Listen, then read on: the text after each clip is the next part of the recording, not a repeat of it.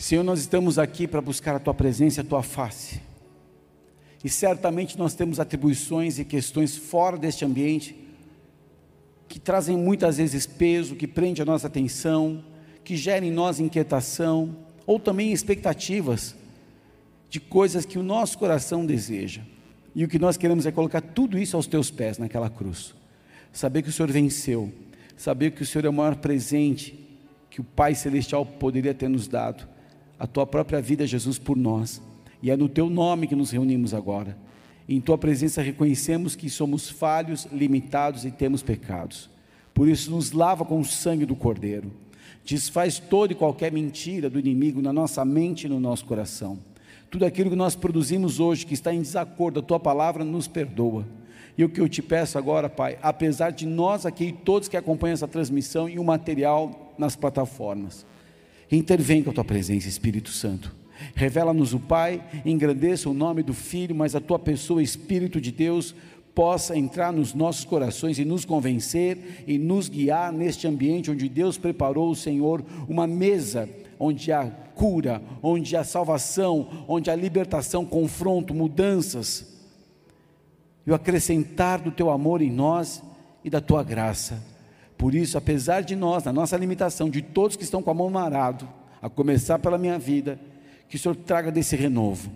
Abre os céus, Pai, deste ambiente, em cada lar e família aqui representados, a tua intervenção também e daqueles que nos acompanham, pessoas que estão passando por lutas, questões na saúde agora. Nós clamamos pela palavra de cura, pelas pisaduras de Cristo Jesus, seja sarado.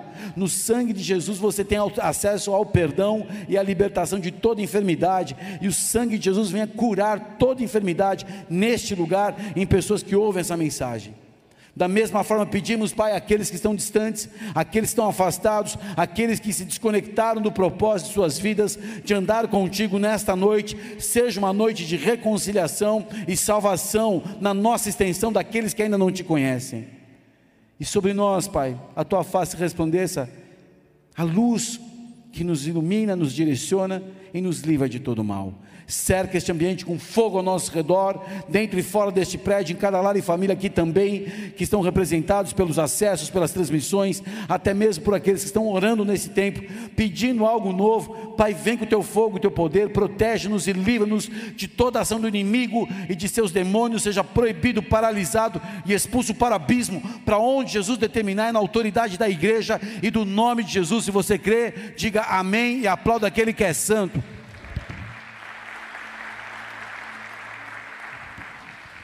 Nós estamos, queridos, em dias que no início do mês de março, de, desculpa, de agosto, veio claro uma palavra para nós aqui.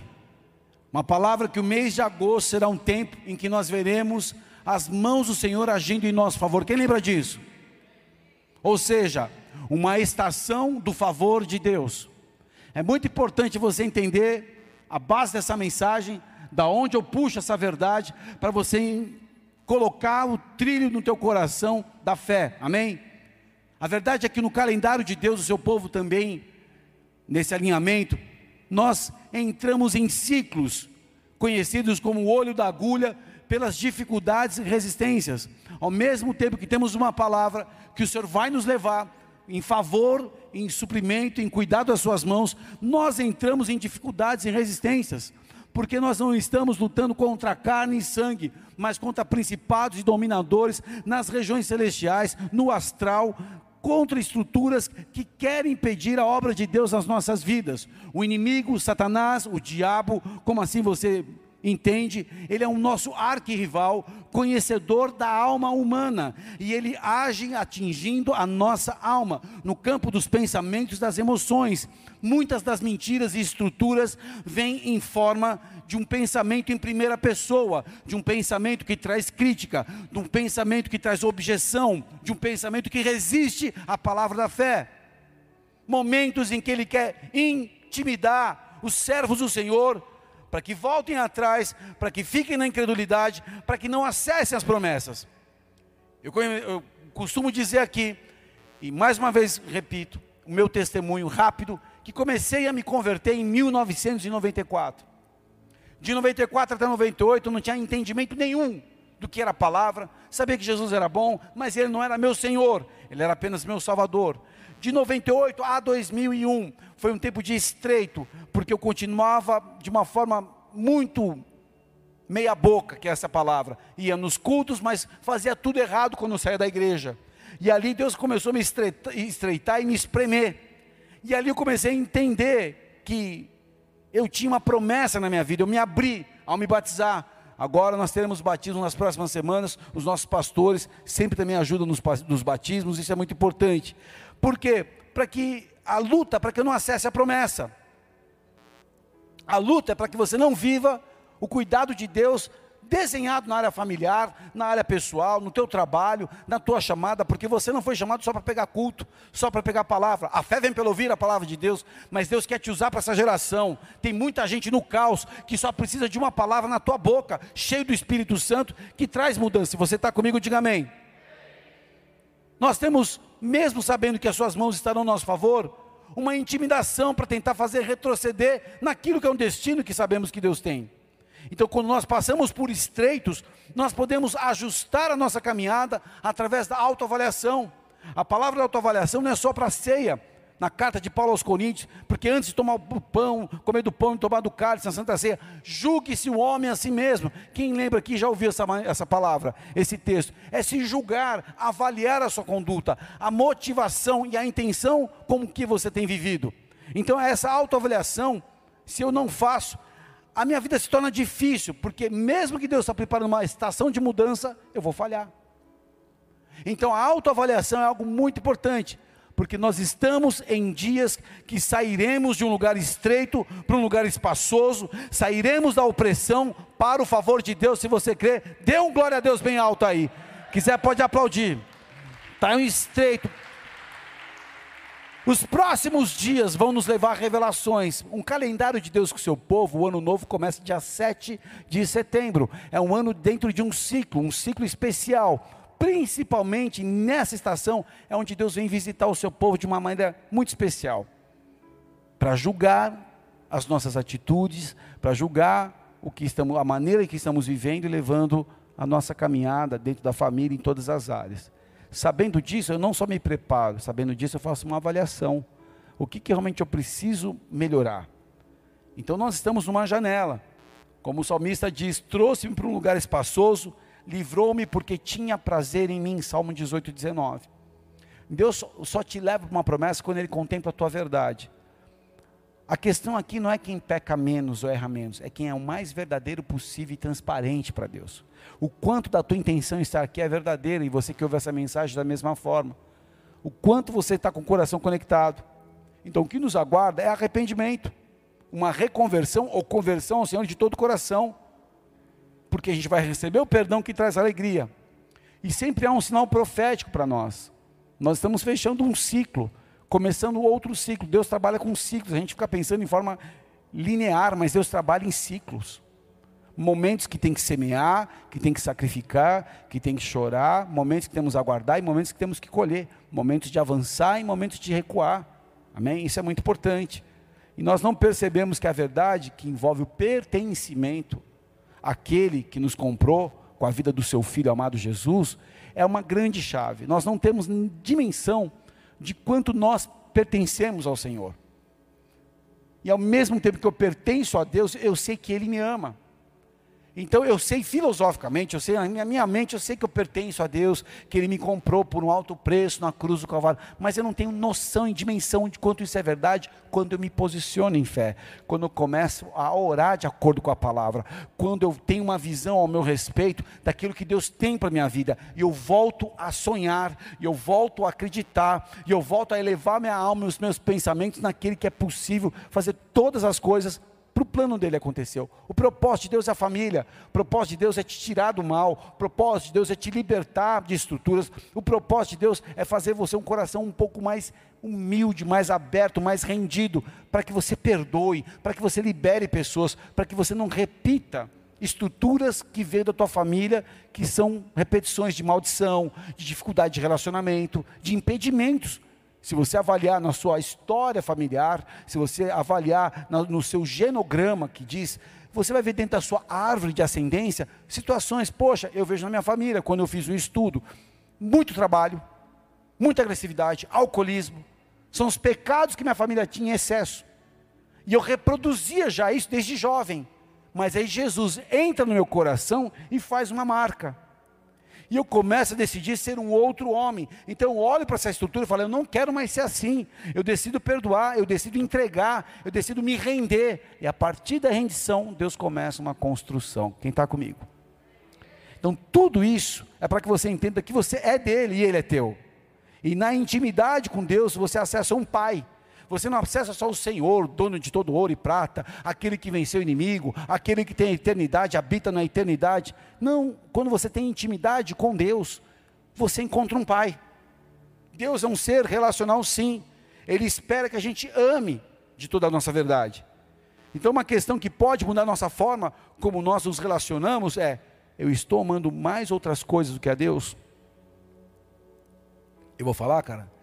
Eu tenho alguns empreendimentos, vou trazer novidades à marca, eu quero ver negócios, eu tenho necessidade de fazer viagens e visitar regiões. Eu, daqui a pouco eu falo, peraí, peraí, como é que está minha vida com Deus? Estou falando eu, Alexandre, que eu tenho que me avaliar. Será que eu estou amando mais alguma outra coisa do que a Ele? E ao entender o valor que Ele tem na minha vida, trazendo na memória tudo que eu já vivi, eu volto a me render aos seus braços. Eu volto a colocar na minha vida como minha prioridade é importantíssimo que a gente que deseja acessar essa intimidade, lembre que Ele é um Senhor relacional. O Senhor quer comunhão com seus filhos. Ele prova isso quando criou o homem. Diz a palavra em Gênesis, logo no início, que na viração do dia, o Senhor se apresentava e chamava Adão e Eva e pedia contas da administração do jardim do Éden. Quando eles pegam, se afastam de Deus, colocam folhas de figueira e se escondem entre as árvores, o Senhor pergunta: Adão, onde é que você está? Será que Deus que criou não sabe onde estava Adão? Será que Deus não sabe como você está agora? Será que Deus não sabe qual é a sua condição do coração? Ele sabe. Só que Ele espera uma oportunidade de você responder. Como você está? Porque Ele quer comunhão. E somente a comunhão que garante vitória. Eu repito aqui, somente a tua comunhão que Deus, com Deus que garante a vitória. Eu vou dar um exemplo mais conhecido da Bíblia, um dos maiores. Davi e o gigante Golias, em 1 Samuel capítulo 17. Jamais Davi questionou a estatura, força, a fama do campeão dos filisteus chamado Golias. Ele só olhou assim: o quem é esse incircunciso para afrontar o exército do Deus vivo? O nível de relacionamento que ele tinha permitindo enxergar um grande desafio, porque toda a tropa de Israel tremia por 30 dias, tremendo diante do campeão dos filisteus, ele nem viu. Ele caminhou para esse vale do Carvalho, vale de Elá, disposto a tudo, nem disposto, ele nem questionou de tanta relação que ele tinha com Deus. E esse relacionamento e essa intimidade que ele versou em tantas coisas em Salmos, fez dele um rei. De um adorador ele virou rei. Uma, na intimidade está o segredo. Então, é um tempo que a integridade vai fazer a diferença no nosso meio. E esse é um tempo que a integridade de cada um aqui vai fazer a diferença. Sempre quando eu volto para o meu lugar de origem, que é São Paulo, eu estive lá agora há quase uma semana, eu começo a ver quantas coisas Deus fez na minha vida longe de lá e quanto Ele me transformou aqui. Eu faço uma análise extremamente coerente, pé no chão, sem nenhum tipo de vaidade, que não seria louco. Mas quando Deus me tira da minha cidade, me tira da família, me tira de todas as referências, para me tratar aqui. Mudança geográfica não muda ninguém, querido, se não for propósito de Deus. Mas no meu exemplo, no meu caso, no meu testemunho foi isso. Para mudar, para que eu perdesse todas as referências, para aprender as coisas dele e no alimento do meu pastor que me alimentava da maneira que eu podia naquela época. Não tinha, em, 19, em 2004, não tinha, não tinha nem DVD direito, só os Playboy tinham DVD. Hoje você é, você é, você é alimentado em on time, né, na hora. Tempos em que a integridade vai fazer diferença. A integridade vem do latim integritate, significa a qualidade de alguém ou algo ser íntegre, de conduta reta, pessoa de honra, de ética educada, cuja natureza de ação nos dá uma imagem de inocência, pureza ou castidade. O que é íntegro, é justo, é perfeito, é puro de alma e de espírito. Integridade.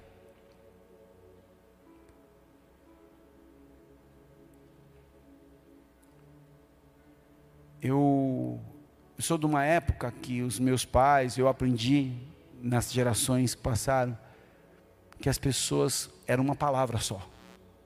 Quem tem integridade, a conversa não faz curva. É uma palavra só. Se eu te falei, ou se eu não puder honrar, peço perdão, mas não tem essas manipulações. Eu vejo pessoas mentindo na minha cara, deslavado, como se estivesse tudo bem, não está nada bem até aqui de lama achando que está tudo bem. Mas o Espírito Santo honra um coração que depende dele. Você que lida com tantos desafios aí fora, como eu, quando você é íntegro, Deus honra você. Ah, mas o cara é uma raposa, mas o cara é um malandro. O problema é dele. Eu não vou me rebaixar pelo nível dele. Eu vou manter minha integridade. Claro que eu vou me afastar dessas influências que não são boas para mim. Eu quero falar aqui de um texto que tem mexido muito comigo nos últimos dias. Uma carta de um pai para um filho. Imagina que um pai sabia que já, o tempo dele já estava avançado, ele ia morrer. Ele escreve as coisas mais importantes para esse filho. Imagina você tendo um filho e tendo que passar as instruções mais importantes no final da sua vida. Você não vai brincar com a mensagem. Abra comigo, por favor, no segundo livro de Timóteo, capítulo 2, verso 1.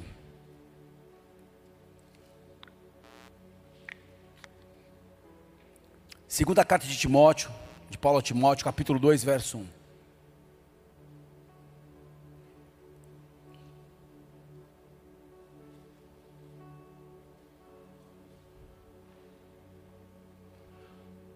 Tu, pois, meu filho, fortifica-te na graça que há em Cristo Jesus. E o que de mim ouviste de muitas testemunhas, transmite-o a homens fiéis, que sejam idôneos, para também ensinar os outros sofre comigo como um bom soldado de Cristo Jesus. Nenhum soldado em serviço se embaraça com o negócio desta vida, a fim de agradar aquele que o alistou para a guerra.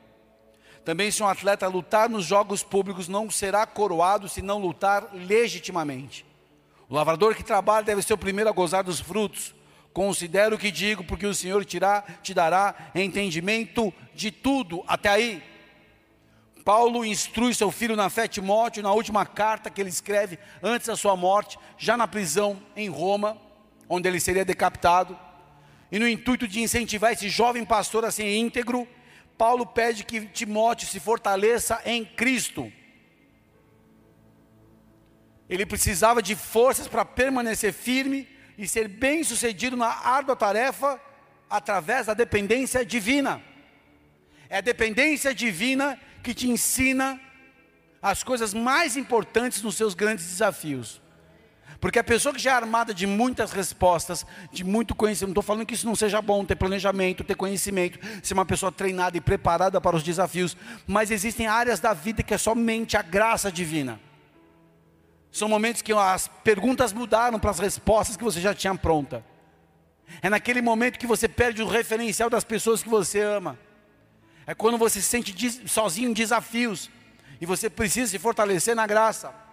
Quando você erra, quando você quebra a cara, quando você se frustra, quando você frustra pessoas, quando você vê que você não é tão bom assim como imaginava. E é nessa hora que você vê a limitação e a tragédia humana numa natureza caída e pecaminosa que todos nós temos. E nesse medo, nessa pressão que esse jovem vivia, Paulo, o servo do Senhor, diz para ele: fortaleça na graça de Cristo Jesus. Aquilo que você aprendeu de mim, confia a homens idôneos, homens íntegros como você, de uma fé não fingida, que já havia na sua avó, na sua mãe e habita em você, Timóteo. Desperta em você o dom que há em ti, pela imposição das mãos, quando eu estive com você. Paulo começa a concentrar sobre a vida de Timóteo um alerta. Esse é um texto muito importante, porque pessoas estão tentando se fortificar em outras fontes que não é a graça. Quando ele exorta esse filho na fé, ele deixa claro em acessar uma única fonte infalível de força, a graça que está em Cristo Jesus. Graça é o amor de Deus que salva as pessoas e as conservas, conservas unidas a Ele. O Senhor te salva e coloca do lado dele, isso é graça. A graça é a soma das bênçãos que uma pessoa, sem merecer, recebe de Deus. A graça é a influência sustentadora de Deus que permite que a pessoa salva continue fiel e firme na fé, é pela graça. Como se diz favor imerecido, eu aprendi algo mais, mais legal. O melhor de Deus no meu pior.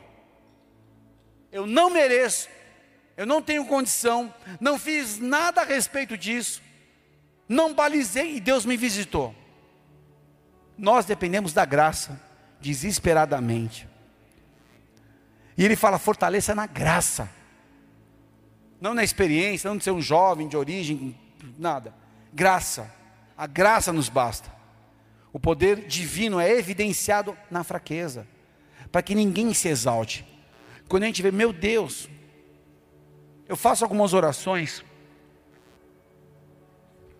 que eu vejo o cuidado de Deus, são exemplos bem toscos, bem do dia a dia, mas eu posso dar um aqui. Agora tive em São Paulo na conferência de batalha lá, e eu tenho uma marca, quem não conhece, vou fazer um saldão sobre umas camisetas, e eu levei minha, um saldo da minha produção para lá, porque ia ter um campo maior de negócios, de pessoas conhecer. Só que eu saí de casa com duas malas, uma de roupa para ficar uma semana e uma de, do meu trabalho, pesada. Eu chego no aeroporto, eu sabia que eu ia levar uma lanhada do excesso de bagagem. A esteira está quebrada. A moça me atende. Tudo bem, pode ir embora. Eu falei, pode ir. Falei, tem certeza? Isso para mim é um cuidado, porque foi a oração que eu fiz ao entrar no Uber. Pai, o senhor sabe qual é o propósito de levando essas malas? Me ajuda, porque eu sei que eu vou me dar mal. Eu dou um exemplozinho bem só para te iluminar. O cuidado de Deus. Coisas que você pensa e fala, cara, eu não tenho condição. Eu me lembro que eu trabalhei num laboratório que para mim foi o auge da minha carreira, laboratório Roche. Eu fui para a indústria farmacêutica, na Roche Produtos Farmacêuticos, depois fui para a Roche Diagnóstica, que é uma área só de negócios e equipamentos. Eu me lembro a primeira vez, eu tra trabalhava no laboratório nacional, laboratório Achei, que era muito bom, mas era um laboratório que, meu Deus, sugava toda a sua alma. Parece que tinha assinado uma carta vendendo a alma para o laboratório. Eu não queria mais trabalhar ali. E quando eu entrei naquele laboratório para fazer uma entrevista, eu passei o crachá de visitante. É um prédio, é uma área muito bonita, cheio de pinheiros, eucaliptos. E quando eu entrei naquele lugar, eu falei: eu não tenho condição, minha faculdade está trancada, eu não tenho condição de entrar nesse lugar. E eram 30, é, 30 candidatos para três vagas. Tinha cara das melhores, melhores níveis, cara MBA e tudo mais. E eu com a minha faculdade de administração trancada vindo da indústria alimentícia, trabalhava na Kibon, vendia sorvete, frutili, chicabon, tablito. Competindo com um cara químico, farmacêutico, tinha modelo, aquelas coisas. E eu lá, vindo da Vila São Pedro, passei o crachá. Eu suspirei, eu não me esqueço disso. Eu suspirei, falei, meu Deus, um dia eu queria entrar aqui. Fui para a reunião, só águia. Começamos a fazer as dinâmicas. Aí um gerente chegava, fulano, ciclano, beltrano me acompanhe. Eu ficava na sala. Depois, outra dinâmica. Ciclano, beltrano e fulano, me acompanhe. falei, meu Deus do céu. Eu cheguei 8 da manhã, era uma da tarde, eu estava almoçando com o gerente distrital. E eu desesperado, porque eu não tinha faculdade. E era um nível top. Eu já queria me entregar, entregar o ouro. Olha, se desculpa que eu não tenho faculdade. O cara falou: Meu, fica tranquilo, eu acredito. Você vai fazer sua faculdade. Isso foi graça, porque eu sei com quem eu competi. Eram pessoas muito mais preparadas do que eu. E a última dinâmica foi vender o produto da sua vida. Olha a dinâmica que eu fiz. Me deram, me deram um flip chart, você tinha que falar sua carreira profissional e a ascensão. Eu bolei uma escada. Olha, olha Deus, o Espírito Santo já era comigo lá atrás.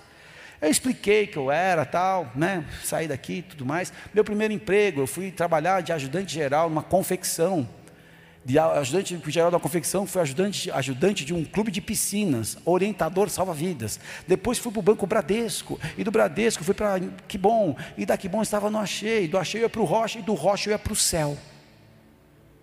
E eu vim para o céu, vim trabalhar no reino de Deus. Foi o cuidado das coisas. eu lembro dessas coisas, e você deve ter muita história também para lembrar, que é a graça divina. Me lembro que, como executivo de contas, eu entrei numa sala de negociação com duas águias, marido e mulher, os caras que mandavam na região sul. Eu entro, eu faço uma oração, Espírito Santo entra comigo para vender um produto que eu não tinha domínio. Bioquímica portátil, antigo, velocidade de informação, anticoagulante, tudo mais. Lembrar de tudo que eu vendia. Tiras de uranálise. Para você que faz xixi, é uma tira de uranálise. Eu vendia essa tira de uranálise. Entre outras coisas. Eu chego numa negociação que eu tinha que vender uma cota absurda. Daqui a pouco Deus começou a me dar uma graça. Esses caras, esse casal virou meu amigo. A gente saía da negociação para almoçar, voltar para fechar o pedido. Ele me deixava no hotel, me trocava, ele me pegava para jogar tênis, depois me deixava de novo, a gente me pegava à noite para jantar.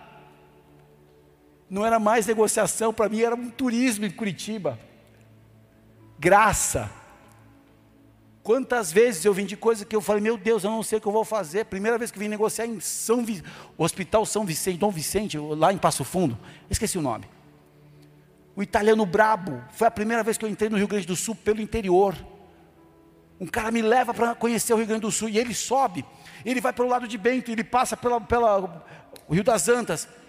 Eu vi aquilo, eu suspirei, falei, eu não estou no Brasil e eu moraria nesse lugar. Eu suspirava, falei, meu, um belo dia, indo para o casamento de um amigo meu, pastor Eric. Estou levando o pastor Digão e a pastora Débora, que em Floripa hoje.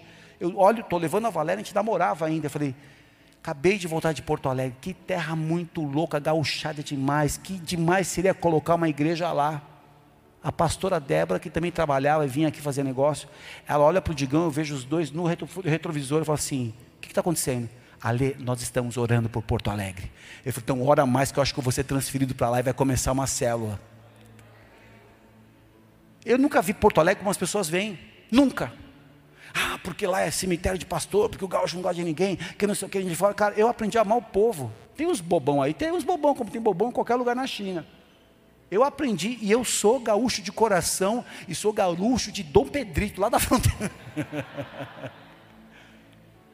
Graça. Enxergar como Deus pode fazer.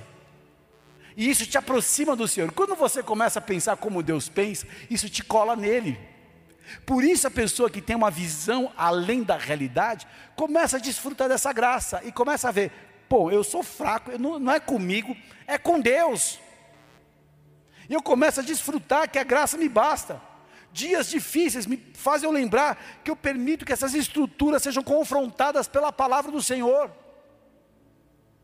Legalidade, queridos, começa de baixo para cima. Quando você ora, quando você se consagra, quando você entrega os seus caminhos ao Senhor, começa a legalidade que o céu vai ver, pô, ali tem uma mulher de Deus, ali tem um homem de Deus. Quem está passando uma luta aqui, deixa eu falar uma coisa. A tua luta termina quando o teu joelho começa a dobrar. A tua guerra começa a ser vencida quando você se coloca diante de Deus. E quando você clama, Deus responde. O céu não se move porque você está bonito ou feio. Se move quando você está cheio de fé e depende da graça do Senhor. Pode aplaudir aquele que é santo. Tempo de integridade o céu vai responder. Eu preciso estar alinhado com Deus. O céu está sujeito ao meu comando, não porque eu sou alguém, é porque eu ando alinhado com Deus. Se você não conhece uma história, lá não está nada aqui, mas Deus está trazendo para mim agora. Gênesis capítulo 22, verso 5 em diante. Abraão tinha que sacrificar o filho. Mas ele era um cara que já andava com Deus. É um cara que deixou tudo para trás, obedeceu a Deus para uma terra que ele nunca viu. E vou fazer de você um homem abençoado. Esse cara larga tudo em Uro da Caldeia e vai caminhar com Deus no deserto. E ele começa a ter experiências com Deus. E ele começa a levantar altares a Deus. E ele começa a viver vitórias diante de Deus. Daqui a pouco, ele, o filho dele, que era uma promessa, ele com 99, a mulher com 80 e poucos, não tinha condição de ter filho. Sara era estéreo, ela não tinha nem leite, era leite em pó que ela carregava. Mas Deus dá um filho para ele. Esse filho se torna amigo dele, porque Isaac não era bebê, Isaac já era homem. Se você acha que ama o teu filho quando é bebê, você tem que ver quando troca ideia. Isso amigo meu, Aderson, Academia Praxis hoje, nem está mais aqui, agora é professor. Eu falo, Alê, você acha que você ama? Você vai ver quando fala, pai, eu te amo. E as coisas que a Rafa mais me fala, pai, te amo. Tudo bem que ela fala, pai, te amo para dar rolê de moto comigo e levar no madeiro, que ela gosta. Isaac representava continuidade. Abraão se via no Isaac. E Deus fala assim: ó, amanhã, pega o teu filho, teu único filho Isaac, que amas, e oferece em holocausto para mim numa montanha que eu vou te mostrar. Caminharam três dias, queridos. Mas sabe qual é a palavra que, Isaac, que Abraão deu? O Senhor proverá. E sabe o que Deus viu no lábio dele? Uma sentença: o Senhor vai prover. E ele sobe sozinho com o menino, com o rapaz. E o Senhor ali em cima proveu o cordeiro para o holocausto, não foi o filho dele. Quando você anda, anda em integridade, sabe o que Provérbios diz? Quando os caminhos de um homem agradam ao Senhor, ele faz que os seus inimigos tenham paz com ele. Você sabe o que é isso? É porque você mexeu com o céu ao ter um coração íntegro. Paulo não tinha mais tempo com Timóteo. Ele falava, ah, se der, passa lá em Trode, pega minha capa, traga os pergaminhos. Ah, se der, também me traz esse que foi muito útil para mim. Ele ia morrer. Ele nunca mais viu Timóteo. Mas ele escreve uma carta. E essa carta é viva. Eu amo essas últimas duas cartas de Paulo a Timóteo. Sabe por quê? Porque fala da essência dele, do resumo da vida dele, ele entrega para um filho. E para fortalecer a integridade de Timóteo, Paulo usa nesse texto três exemplos. E esses três exemplos eu quero compartilhar com você. Primeiro, ele fala do soldado. Primeira carta a Timóteo, eh, segunda carta a Timóteo 2, verso 2 em diante, ele fala assim: Nenhum soldado, vamos lá, ele fala assim, verso 3: Participa dos meus sofrimentos como bom soldado de Cristo Jesus. Nenhum soldado em serviço se envolve em negócio dessa vida, porque o seu objetivo é satisfazer aquele que o arregimentou. Opa! Primeiro exemplo que ele usa é um soldado. E se tem uma coisa que um soldado sabe muito bem é disciplina. Ele sabe que ele tem uma missão. Tem muitos militares aqui, muitos que ouvem. O soldado nem questiona. Ele está tão treinado em uma resposta de obediência que ele sabe. Vocês já viram aqueles soldados da guarda, da guarda celestial que tem da guarda celestial, da guarda real do, do palácio de Buckingham que eles ficam ali? E vai uns babaca, uns turistas fazer isso aqui, daqui a pouco os caras dão dá uma ordem, os caras quase metralha. Esse soldado, o cara tem uma integridade, ele sabe a missão que ele tem. E Paulo usa o primeiro exemplo para o filho dele, como um soldado, que sabe lidar com seus desafios, com as suas ameaças, permaneça íntegro. Permaneça íntegro. Um soldado tem a visão no objetivo, ele não permite que questões menores que a sua chamada tire a sua atenção. Ou seja, ele não se embaraça com as coisas dessa vida. Ah, é para você abandonar tudo e virar um louco na frente da igreja, orando e jejuando. Não. É para você entender que a sua vida tem uma importância no céu. Então não adianta você ficar com mesquinharia e mimimi de coisas que vão ser resolvidas. Deixa para trás o que fica para trás. Coisas irrelevantes não fica tirando o tempo de uma mulher e de um homem de Deus. Quanto que custa? Quanto que custa? X, tudo bem. Um abençoado lá pegou uma camisa e não pagou. Estou falando de pastor. Os meninos estão me ajudando, pastor Maico, pastor Adai, de Tramanã, estava lá, cuidado para mim da loja. Pastor, o fulano pegou e não pagou. Falei, quanto que ele me custa? 70 reais? Eu não vou me embaraçar, não vou discutir. Se ele pega algo de um servo de Deus que está ali trabalhando, o problema é dele, meu. Tem meu telefone, meu e-mail, meu Instagram, me ligue. Eu não vou me embaraçar com essas coisas. Não lavou a louça, lava você. Não me deu resposta do meu currículo. Tudo bem, Deus tem uma porta aberta. Uma pessoa mais bem resolvida. Eu não vou me embaraçar com as coisas desse mundo. Eu não vou. O, o dinheiro é uma excelente ferramenta, mas um péssimo senhor. Fica se matando com o dinheiro. Paulo diz assim: Nu eu vim desse mundo e nu sairei dele, sem nada eu levarei. Meu, por que eu vou brigar? Claro que eu tenho que ter sabedoria, aplicar, ter visão de negócio, ser uma águia. Mas, gente, ele é meu servo, não sou servo dele. Não vai me tirar minha atenção. Minha paz custa muito. Pegou, não devolveu, minha paz custa muito. Fica com você que esse negócio te abençoou. Deve, não paga?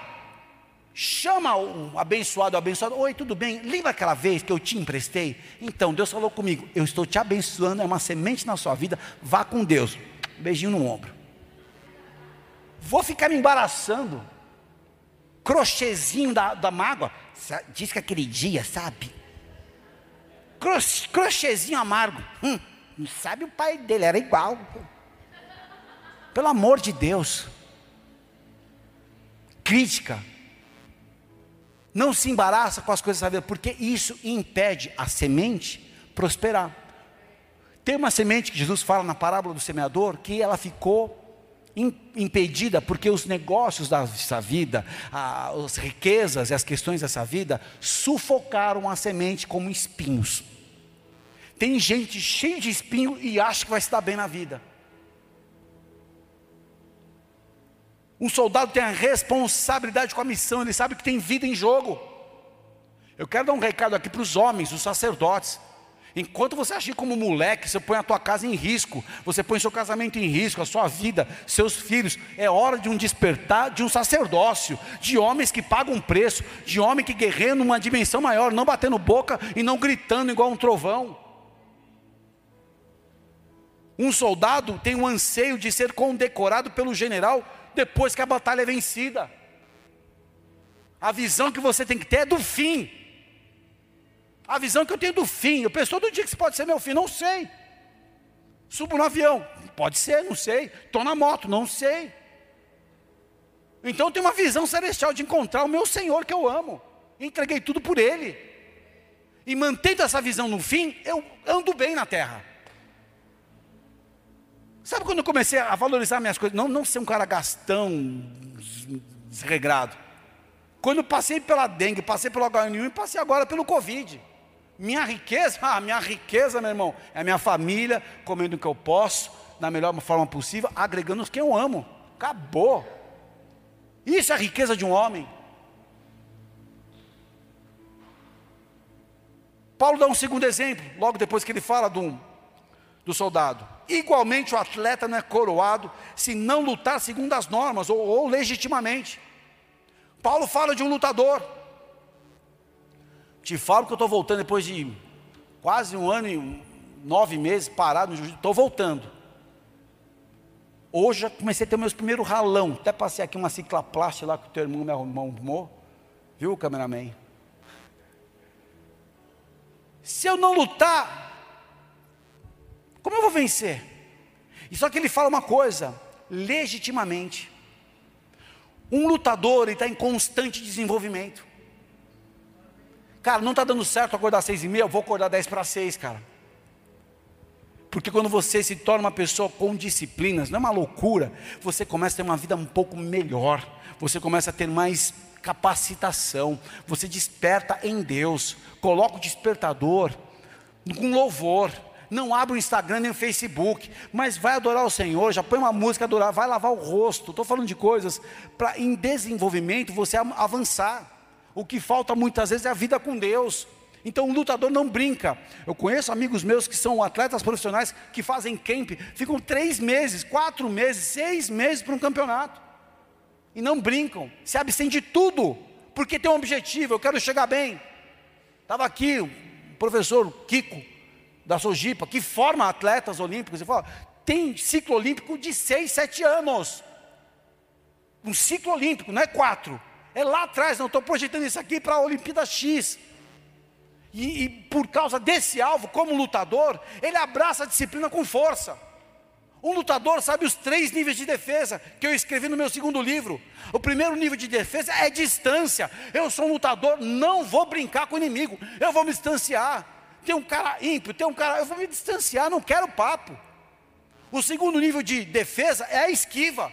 O inimigo vai atacar flecha, eu consigo me defender, consigo bloque, bloque, bloquear o terceiro, mas eu me desvio, eu me afasto, eu faço a esquiva. Só que chega uma hora que vai ter que ter o um combate, e eu tenho que bloquear as ações do inimigo, eu tenho que mandar ele calar a boca dele no nome de Jesus e liberar uma palavra santa para o caos. É o bloqueio. Só que tem uma coisa: o lutador luta com legitimidade. Eu aprendi que o boxe é uma arte bruta, feita por nobres. Por isso que é chamado arte nobre.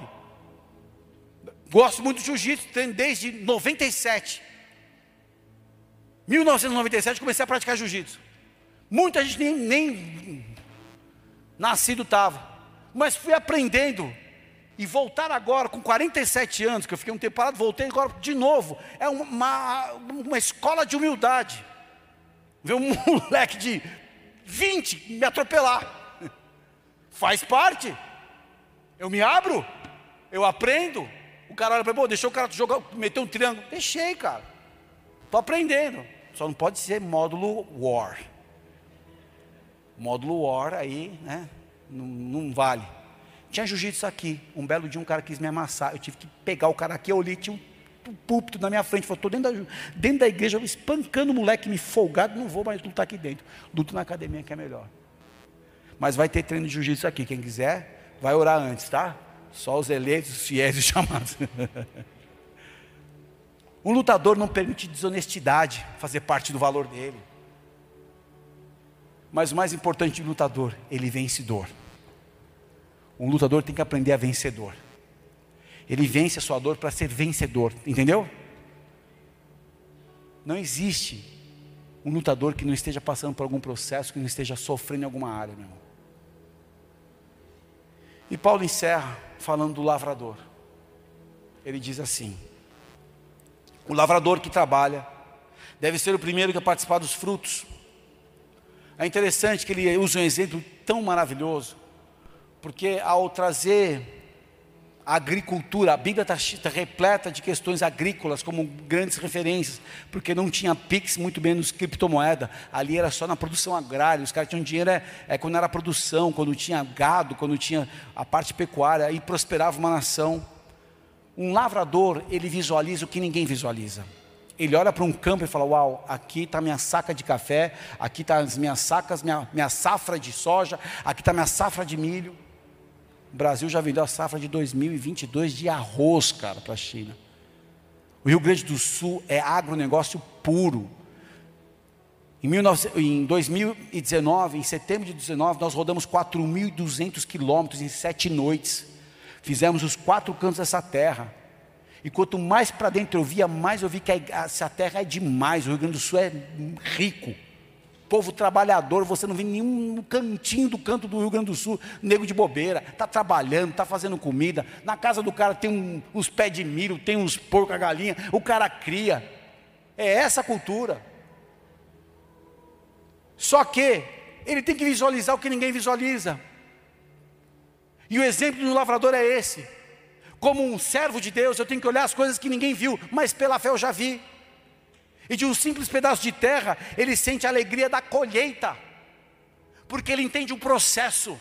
Um lavrador entende um processo, ele não brinca. Eu já passei, um, passei dois dias uma vez em São José do Rio Preto, gradeando terra de trator. Meu Deus, que de trator, imagina se fosse no braço, é desesperador, porque um lavrador não se opõe à árdua tarefa de preparar a terra. Ele tem a excelência como um guia em separar as melhores sementes. Ele não descansa até colocar as sementes da forma correta no solo. Um lavrador sabe esperar. E nós estamos numa geração que não espera nenhum pedido do McDonald's, que nem é legal você comer mais. Tem que esperar. Se não entra a banda Wi-Fi rápido num tal lugar, que droga. Nós estamos assim. Só que Paulo fala, como lavrador. Porque tem uma parte da nossa vida que ao olhar que ninguém viu, mas saber que Deus é fiel, onde é isso? Área sentimental. Você talvez esteja solteiro, ou você é casado, ou você tem um desafio como casado ou como solteiro, mas qual, o qual que você visualiza como uma grande colheita nessa área? Eu falo brincando do testemunho, mas é verdade. O que eu tinha de referência na minha vida, em, no, em um ano 2000 mais ou menos, 2001, é que eu tinha que ter uma mulher de oração do meu lado tive experiências que foram desastrosas. Mas eu entendi que tinha uma geração do meu lado que andava com Deus, uns caras muito loucos, cheios da presença do Espírito Santo. Eu falei, cara, eu quero uma mulher. De... Eu vi o que ninguém viu. Eu vi. Você vê coisas que ninguém viu, mas não abre a boca. Vê o teu campo. Começa a lançar a tua semente.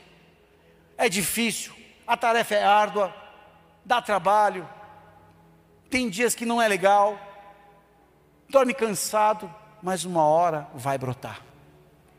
E eu declaro sobre a tua vida que é tempo de colheita das coisas que você esperou há muito tempo em Deus.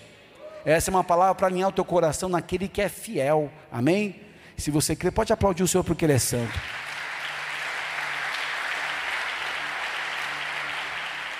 E eu encerro aqui falando sobre um cristão.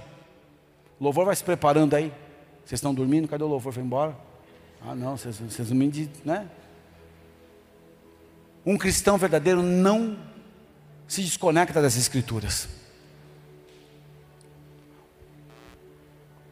Filtro número um de crise: não está perto da palavra de Deus. Pode ter certeza absoluta. O cara está em crise. Tá, não estou falando galera que está chegando agora doido. Doido. Vem os doidos, que a gente ama os doidos. Glória a Deus pelos doidos. Nós estamos aqui para isso. Eu já pedi ontem, na reunião do supervisor, Gão, para Deus nos dar um bar para a gente abrir uma igreja de sábado à noite lá. E você que cuide, que se vire. Banda grande, fui procurar banda, banda grande no Spotify, só achei lá que eu caia sobre a pedra e a pedra. Só tem aquela música, tem que ter, põe embaixo o CD inteiro lá, meu. Queria ouvir, queria adrenalina.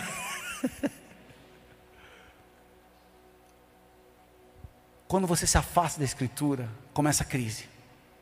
Meu irmão, eu sem a palavra de Deus sou o pior cara desse lugar aqui. Depois de você.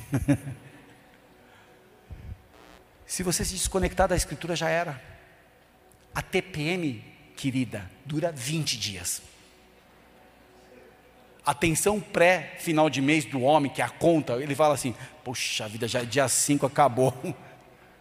Fica aquela, aquela energia. Zzz. Um cristão não se desconecta da, da escritura, da palavra. Eu vou dar uma, uma dica: vai para o banheiro com o livro de provérbios aberto, irmão. Você se alivia e se edifica. Se alivia e se edifica. Ué, ficar zapeando lá. O que, que o Renato agora está fazendo no Flamengo, não está mais aqui com o Grêmio?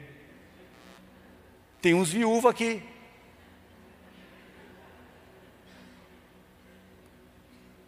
Edifica. Pega textinho, pega um livro pequeno, um profético pequeno, um histórico pequeno, Esdras, Neemias, Ruth. Vai lendo. E aí quando você vê, cara, você está edificando a tua vida, você fala, cara, eu já viajei aqui numa palavra. Porque o Espírito Santo, ele move a palavra, ela é viva, ela é viva e eficaz. A Bíblia, ela é viva.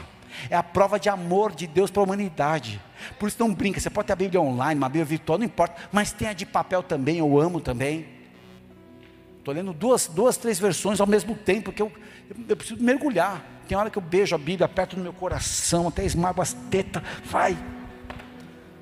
Por que eu estou falando isso? Porque é uma palavra de Deus, cara. E conectado com a palavra, ela muda a sua vida. Um cristão também está sempre conectado com a cruz. Cruz é essa natureza que você tem que colocar lá. Essa parte que você não gosta de você. Porque você sabe que ela já te fez muita coisa má, te fez perder relacionamento, ofender pessoas, brigar. Tem essa natureza como eu tenho a minha. Eu carrego ela até o último dia. Mas uma maneira de eliminar essa natureza, sabe onde é? Na cruz. Porque eu já estou crucificado com Ele. No trânsito, eu tenho que estar com a cruz. Na moto, acho que eu vou andar de moto com a cruz atrás. Eu estou na cruz. Um cristão tem a obediência como a maior virtude da fé. Não é falar bem, orar bem, ser cheio de dons, que isso é maravilhoso, é o Espírito que traz. Mas a maior virtude é obedecer que está aqui, ó. Tem muita filosofia, tem muita gente querendo ensinar no Instagram, não tem nenhum problema com isso, mas eu prefiro a inspiração da palavra. É isso que vai manter você de pé até o fim. Nós não sabemos o que vem pela frente, queridos. Nós não sabemos. Se vai entrar lockdown de novo, se vai vir outra onda, que Deus nos poupe. Mas se a gente é a geração que tem que encarar, vamos encarar. Vamos ter que encarar? se eu não tiver mais conexão, se meu celular, meu Instagram não, tiver, não der mais para postar os vídeos, eu tenho isso aqui. Eu tenho isso aqui. É o meu único tesouro. Porque isso que me transformou de um filho de uma família disfuncional, de uma quebrada da zona sul de São Paulo, cheio de revoltas, cheio de feridas, de traumas, cheio de abuso emocional que eu sofri, para me tornar um servo de Jesus. Lutando diariamente com a minha natureza Um cristão sabe o poder de um ajuntamento como esse. Um cristão sabe que apesar do louvor ter os limites, o pastor, o pregador tem limites, ele sabe que o Espírito Santo está usando. Um cristão, ele sabe que tudo que é profético é condicional. E quando se libera uma palavra, você aceitar ou não, é você. Quem crê e for batizado. Se credes e me ouvirdes, comerás o melhor dessa terra. Eu aceito. E um cristão sabe que o seu futuro ouve as suas sementes, a toda oração, seus votos, suas alianças, quando você dizime oferta. Tempo de integridade, galera. Tempo da galera que está lá fora olhar para a gente aqui e falar: pô, esses caras são demais, cara. Quantos testemunhos já recebi de galera que chegou aqui, o Atalaia deu um abraço. Hoje a gente pode abraçar em boas-vindas, né? Que raiva que dá. A galera que chega aqui fala, pô, fui lá, cara, curti pra caramba. Meu filho pirou no departamento infantil, pastor. Pô, ouvi lá o Spotify de vocês. Agora a gente vai ter uns podcasts. Graças a Deus a, a, a sala de comunicação está ficando top. Pô, vi aquele teu vídeo. Eu estava num casamento uma vez, um cara falou assim, pô, eu li aquele teu livro lá. Cara, eu nem sabia quem era a pessoa. Olha, as pessoas olham para a gente. E sabe o que elas esperam? Encontrar Jesus na gente não religião. Paulo termina a instrução que ele deu para o filho dele, Timóteo, falando isso. O Senhor dará entendimento de todas as coisas. Ele não podia estar com o filho, mas ele orientou. Certamente Timóteo foi um grande pastor, pelo pai que ele teve. A missão é com a gente aqui, queridos. Ser íntegro, ser exemplo no trabalho, ser exemplo no negócio. Tão triste ver um cristão dando mau testemunho num negócio, num restaurante, humilhando o garçom. Eu sou garçom, cara. Pagando, pegando e não pagando, sabe? A nossa integridade que vai atrair pessoas para a luz. Eu quero que você feche os teus olhos, nós estamos encerrando aqui. Mas que você permita o Espírito Santo restaurar a tua vida colocando um pouco de luz agora sobre a tua vida. E talvez você tenha motivos para se arrepender, para confessar e tomar uma decisão ao se levantar dessa cadeira para ir embora para tua casa, porque a missão continua ali fora. Que ali você viva a diferença. Que ali você fala, cara, eu aprendi a lição hoje. Vou buscar integridade. Pode me chamar de que quiser, cara, mas eu vou estar em paz com meu Deus. Vamos adorar o Senhor.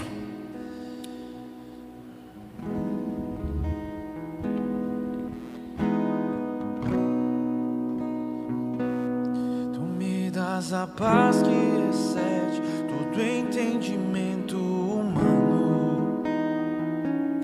E quando eu planejo, me mostras que é bem melhor o seu plano. Com misericórdia me cobres, derramando graça em mim. Eu desconheço um outro amor assim.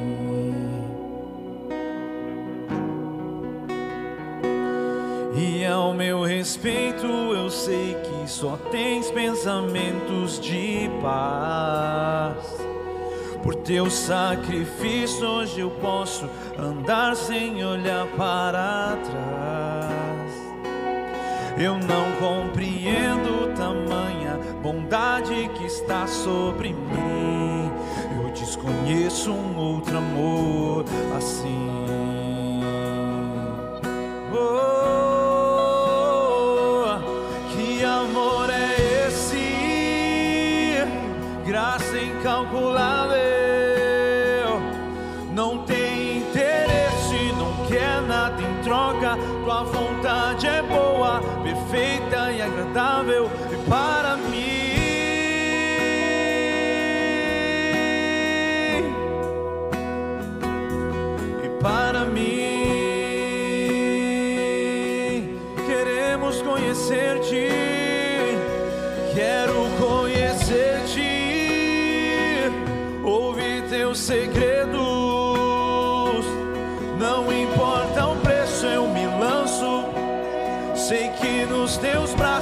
existe um espaço para mim.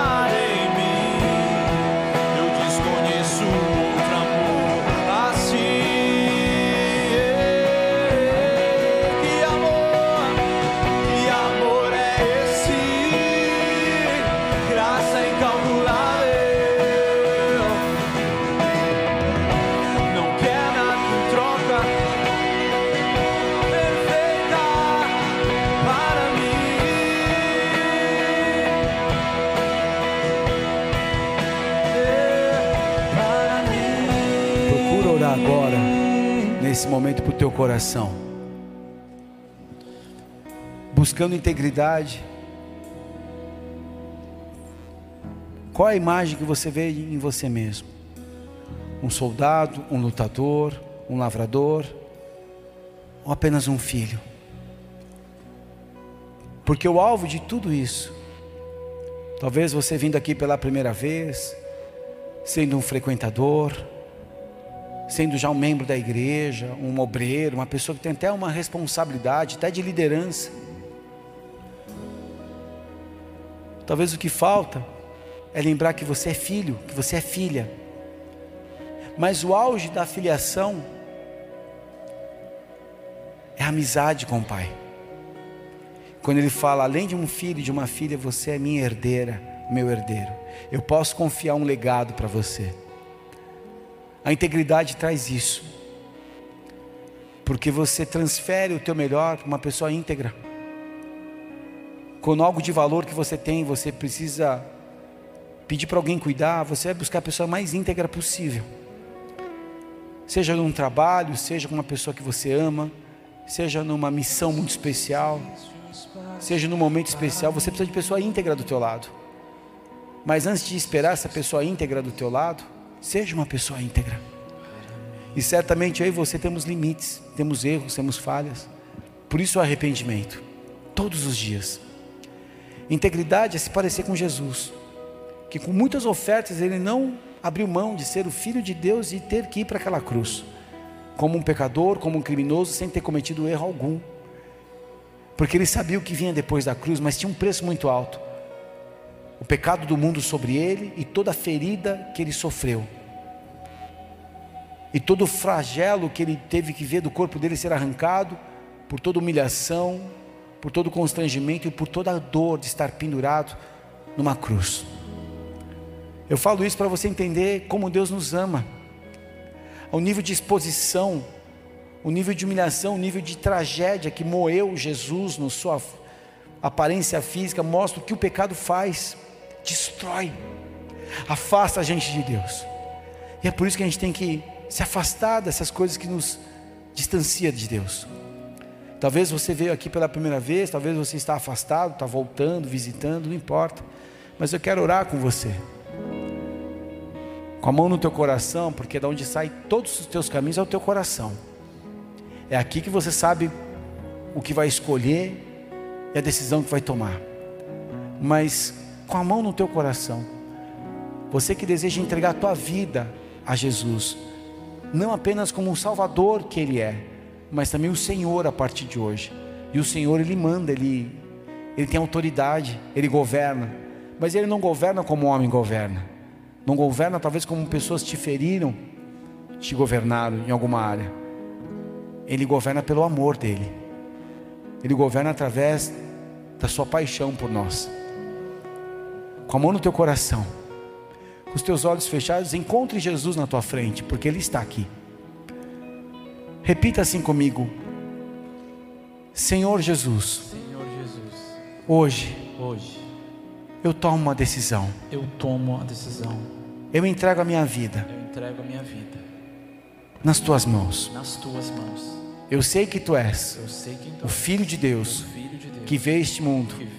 E na cruz do Calvário. Cruz Calvário. Morreu. Morreu. E ressuscitou. E para me dar eternidade, me dar eternidade, mas também uma nova vida aqui. Mais uma nova vida aqui. Eu reconheço. Eu reconheço. A partir de hoje. A partir de hoje. Que tu és o meu Salvador. Que tu és meu Salvador. E o meu Senhor. E meu Senhor. Perdoa os meus pecados. Perdoa os meus pecados. E escreve meu nome. Escreve meu nome. No livro da vida eterna. No livro da vida eterna. Eu abro meu coração. Eu abro meu coração. Que o teu amor seja derramado. Que o teu amor seja derramado. E a tua presença. A tua presença. Espírito Santo. Espírito Santo esteja sempre comigo. Esteja sempre comigo. Em nome de Jesus. Em nome de Jesus. Talvez você que está aqui ou que nos acompanha fez essa oração de toda a sua verdade. Talvez você estava afastado também. O que importa é que você declarou a tua verdade do coração. E nessa noite ele escreve teu nome no livro da vida eterna, apaga a tua transgressão e você não é mais um homem, uma mulher qualquer. Você é um filho, uma filha e herdeiros. Levante a tua mão se você fez essa oração pela primeira vez ou se você estava afastado. Quando tua mão levantada, eu quero apenas orar por você. E se você está em casa também, da mesma forma. Pai, eu quero apresentar os meus irmãos aqui que tomaram essa decisão. O Senhor sabe cada oração que foi feita e da onde essa oração veio. E o que eu te peço agora, cobre eles com o teu amor, com o teu perdão e tua graça. Sela-os, Pai, com o sangue de Jesus, o preço que os torna, assim como eu, seus filhos, que os torna sua propriedade. E escreve para estes nomes no livro da vida eterna, e nada do inimigo seja permitido mais. Que toda sujeira, que todo ataque, toda tristeza, tudo aquilo que destruiu áreas em suas vidas, seja cancelado agora e comece a vir as bênçãos do alto. Que nessa noite você comece a caminhar numa nova estação de integridade. E todos aqui que estão também com cultuando, adorando ao Senhor junto durante essa pregação, começa a acessar um campo de integridade. E que o primeiro sinal da integridade é paz. Porque uma pessoa íntegra, ela não comete coisas para ferir. Se ela errar, ela vai e pede perdão. Se ela deve, ela vai lá e paga. Se ficou mal entendido, ela vai e se humilha. Uma pessoa íntegra, está, ela, está, ela se importa com o que Deus pensa, não minha reputação. Que impressão eu causo nos meus seguidores mas quem eu sou para Deus? Espírito Santo de Deus, eu oro agora para que todos que estão acompanhando essa mensagem aqui também possam andar nesse campo de integridade, mas que a sua vontade se una, a nossa vontade se una à sua vontade e que possamos fazer o que te agrada. Eu quero abençoar os meus irmãos para que vivam agora as promessas dessa etapa do mês que inicia. As tuas mãos cuidando do seu povo e a integridade seja uma resposta para uma geração. Assim os abençoo em o um nome de Jesus. Se você recebe, aplauda o Senhor que é bom.